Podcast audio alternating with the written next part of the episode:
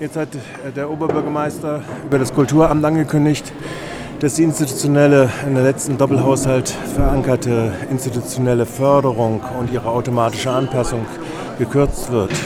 Das in einer Situation, wo erneut ein kompletter Kulturshutdown da ist. Äh, ein Kommentar dazu? Absolut unmöglich.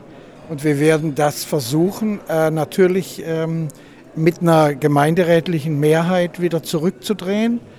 Ob das gelingt, wird noch die Frage sein, aber ich werbe schon kräftig dafür.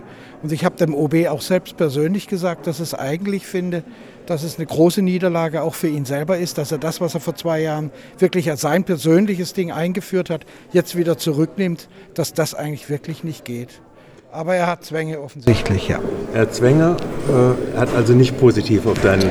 Nein, und ich finde, die Zwänge könnte man auch mal äh, zurückstellen, wenn man ein OB ist, der sich besonders für Kultur einsetzt und dann auch einen kulturellen Schwerpunkt in diesen Krisenzeiten setzt, nämlich indem man sagt, die Kultur kann eigentlich nichts verlieren, weil sie ja gleichzeitig eigentlich der größte Verlierer der Krise ist.